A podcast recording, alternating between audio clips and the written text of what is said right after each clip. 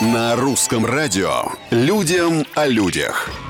Всем привет, это Петр Кузнецов и необычные истории жизни, казалось бы, обычных людей. Массовая прогулка с собаками едва не обернулась мировым рекордом в Австралии. Райан Помрой работает выгульщиком собак, и как-то раз он решил взять с собой на прогулку как можно больше животных, чтобы попасть в книгу Гиннесса. Сказано, сделано. Райан вышел на улицу в окружении 55 собак. Несмотря на то, что почти все они были послушны и прекрасно знали выгульщика, все прошло не так, как планировалось. Райан признался, что плохо продумал технические детали процесса, поводки то и дело путались, и приходилось обращаться за помощью к другим людям. Сейчас мужчина ждет ответ из Гиннесовского комитета, и если там его рекорд не засчитают, Райан готов повторить попытку. Запутавшиеся поводки — это ладно. Интересно, а Райан предусмотрел возможное появление кошки на пути? Людям о людях.